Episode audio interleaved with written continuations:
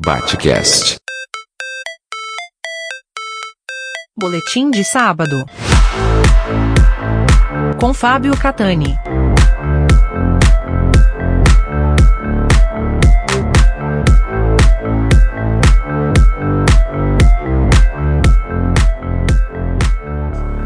A asquerosa nota do Ministério da Defesa, publicada no último dia 31 de março,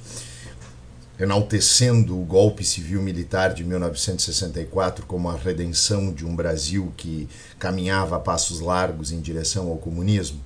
mostra o quanto a mentalidade da alta cúpula das nossas Forças Armadas ela ainda é colonizada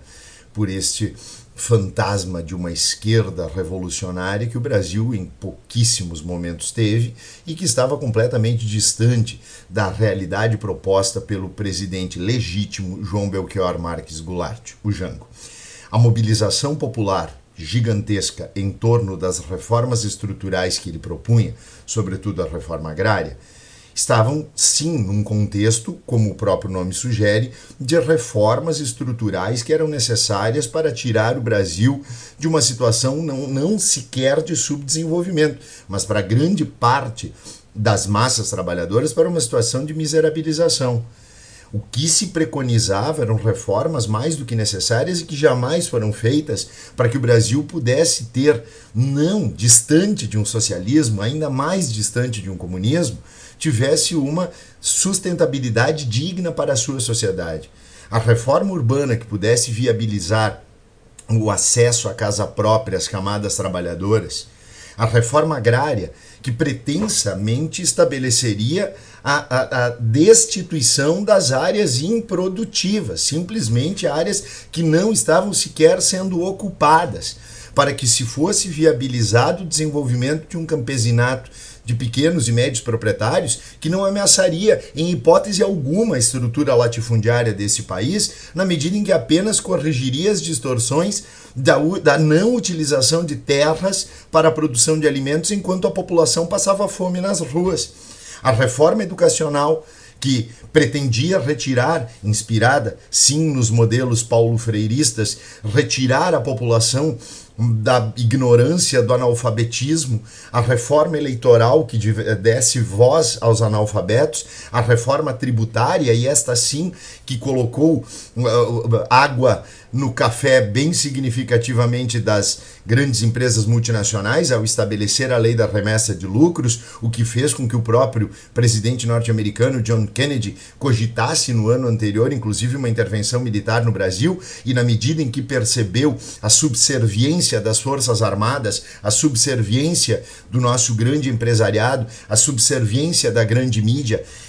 E é, colocando aqui um, fantoches como o IPES e o IBAD, o Instituto de Pesquisa em Estudos Sociais, Instituto Brasileiro de Ação Democrática, que agiram de uma maneira a minar a democracia brasileira, a, a destruir com propagandas todo o projeto reformista brasileiro de Jango, todo o projeto nacionalista de Jango, a estabelecer o financiamento de políticos, de instituições e também das Forças Armadas para evitarem esse tipo de projeto nacionalista que estava abarcado nas reformas de base e no plano trienal proposto por João Goulart.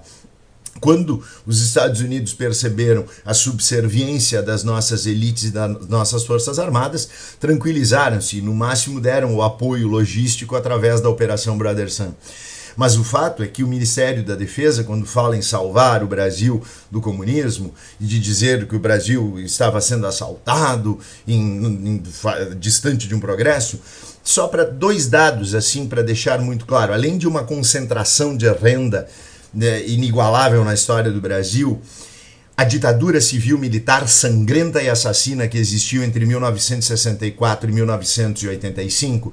pegou o Brasil com 3 bilhões de dívida externa e deixou o Brasil com 120 bilhões aproximadamente de dívida externa. Pegou o Brasil com um processo inflacionário altíssimo de 90% ao ano, mas deixou o Brasil com um processo inflacionário de 232% ao ano. Além do que, houve uma redução absurda dos investimentos em saúde e em educação e o, a construção daquelas estranhas catedrais sem praticamente licitação alguma para a lucupletação das grandes empreiteiras desse país. Então, a falácia militar é uma vergonha quando parte da própria instituição que deveria fazer a reflexão acerca daquilo que foi a sangrenta noite de 21 anos imposta pelos militares e com o apoio de uma elite civil. E zombam com a nossa cara, zombam com a democracia nos ultrajam, ultrajam a mente de todos aqueles que morreram não só nas mãos férreas da ditadura, mas de todas aquelas pessoas que se mantiveram numa situação de miserabilização e de exclusão em função exatamente dessa subserviência asquerosa que a elite política, que a elite militar, que a elite civil brasileira cumpriram durante aqueles corruptos 21 anos de ditadura civil-militar. Aqui é Fábio Catani, este foi o meu boletim para o Batcast.